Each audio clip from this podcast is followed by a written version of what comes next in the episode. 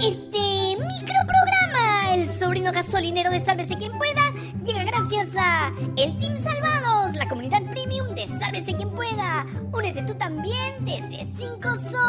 Apoyen Chorris, denle like, compartan el video, suscríbanse al canal, tócanos la campanita para ser amigos y sobre todo, sigue yapeando y planeando, porque Diego quiere llevar clase de oratoria antes de sustentar su tesis. ¡Sálvate! Y sálvanos. Soy Diego, a la presidenta le gusta la gasolina y si es gratis, mejor todavía. Ya lanza pelao, que nosotros no tenemos un empresario que nos pague capricho. El fin de semana, el semanario Hildebrand en sus 13 publicó un video de la fiscal de la Nación, Patricia Benavides, imitando de manera magistral a Cantinflas y a la Chimoltrufia en un solo personaje. Las imágenes demuestran que lo suyo es el entretenimiento. También tenemos el hecho de que el tema, el que toda persona, el, Estado, reconoce que la dignidad humana, a través de la dignidad, es un derecho principio por el cual abarca todos los demás derechos. O sea, de ahí parten los demás derechos. Y uno de los derechos que tenemos es la libertad a ejercer nuestra profesión. Pero eso sí, profesión que se debe ejercer dentro de los cánones establecidos, donde, hasta, donde, donde lo que está permitido o no nos prohíbe en, en, función de lo que debemos hacer lo que está permitido y, no lo que, y evitar lo que está prohibido. ¿Encuentran explicación? Que, que, quieren ahora encontrar explicación hasta el punto de vista de que entonces seguramente si esto no encuentro, porque sí puede ser el mismo pero esto no corresponde, tanta cosa, ah no, entonces debe haber algo que no se dice, como usted mismo me lo ha dicho.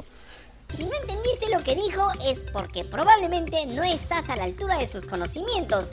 ¿O será que la señora fiscal fue poseída por la historia del pollito de Pedro Castillo? Nosotros nos inclinamos por creer que Patricia Benavides tiene un pobrísimo nivel de argumentación, serias dificultades para expresar una idea y completar una oración completa. Y sí, ya sabemos lo que van a decir sus defensores, que Pedro Castillo era peor. Bueno, que pongas a Castillo como ejemplo para ver quién es peor, habla muy mal de Patricia Benavides. Sin embargo, hay que recordar que para acceder al cargo de fiscal supremo se pasa por un proceso basado en la meritocracia, donde se deben demostrar conocimientos, grados académicos y habilidades propias del cargo. Pero aunque no lo creas, eso no es lo más grave, porque el semanario Hildebrand en sus 13 también reveló algunas irregularidades en el proceso de elección de Patricia Benavides como fiscal de la nación.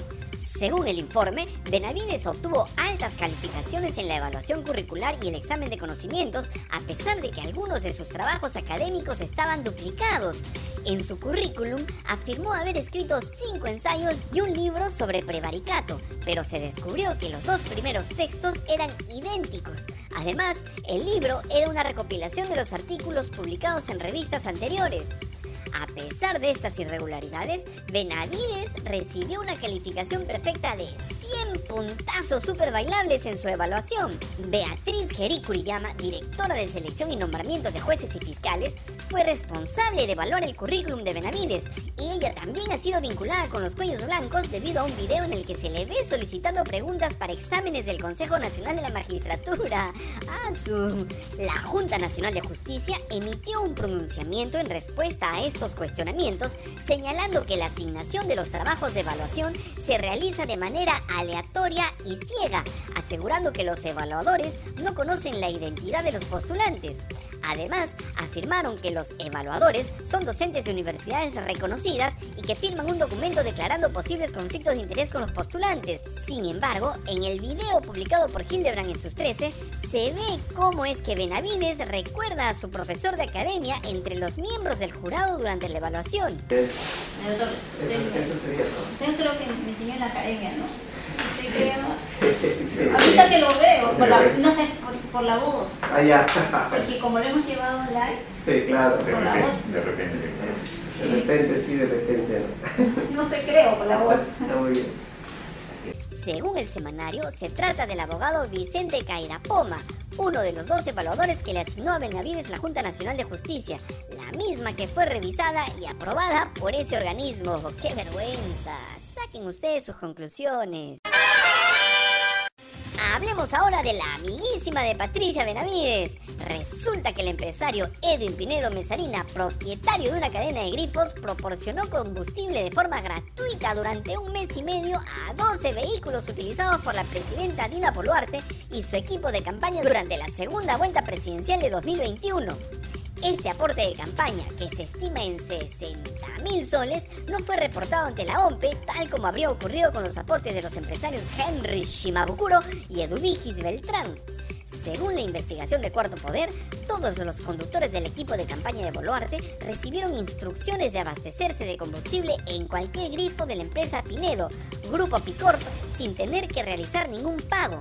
Esto sucedió después de una reunión entre Boluarte y Pinedo en un restaurante en Surco el 16 de abril de 2021. Benigno Paredes, uno de los miembros del equipo de Boluarte, confirmó que acudía a los grifos de Picorp para abastecer combustible de manera gratuita y según Paredes solo tenía que mostrar su DNI y la placa del vehículo. Esta orden le fue dada por Marcela Saldarriaga, quien era cercana a Boluarte durante las elecciones generales. Inicialmente, el empresario Edwin Pinedo negó en repetidas ocasiones haberse reunido con Boluarte durante la campaña y negó haber hecho contribuciones a favor de la ahora presidenta. Sin embargo, luego que Cuarto Poder le mostrara una foto en la que aparece junto a Boluarte, Pinedo cambió su versión y reconoció el encuentro. Dijo que solo se había encontrado con Boluarte en dos ocasiones en su vida y que la foto fue tomada durante un encuentro casual en un restaurante. Además, mencionó que también se reunieron en el Ministerio de Desarrollo e Inclusión Social cuando Boluarte era ministra de Estado y él era presidente de la Asociación de Grifos y Estaciones de Servicio del Perú. ¡Qué bonito! Todos recordamos cómo en marzo pasado Boluarte negó haber recibido aportes de Henry Shimabukuro y declaró que no recibió ni un sol de nadie durante su campaña. Claro, tía. Y Diego ya aprendió a decirle no a su tóxica. La lideresa de Fuerza Popular, Fujimori, se paseó por algunos medios como el Trome y Panorama declarando sobre su posible cuarta candidatura a la presidencia de la República.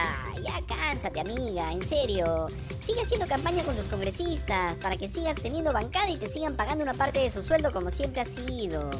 Bueno, en su pronunciamiento dijo que si se adelantan las elecciones generales, ella no postulará a la presidencia. Sin embargo, dejó claro que aún no ha tomado una decisión definitiva, pese a que el playero Sobón Nano Guerra ya la postuló porque es la mejor del universo. En una entrevista con Panorama, Keiko sacó la carta del machismo para decir que la discriminan por ser mujer y que ella tiene todo el derecho de ser candidata y que su partido puede participar en las elecciones que sean. Qué terca eres, por mi madre. Pero tranquilos, mis chanchos, porque según dijo, antes de ser candidata, analizará profundamente lo que es mejor para el país. Pero ya te lo han dicho millones de personas, lo mejor para el país es que de una vez por todas busques un trabajo y pagues tus impuestos. Más no puedes hacer, amiga. La eterna candidata perdedora también planteó dudas sobre si la presidenta Boluarte cumplirá su mandato hasta 2026. ¿Ah, su? ¿Alguien dijo amenaza? No sean mal pensados.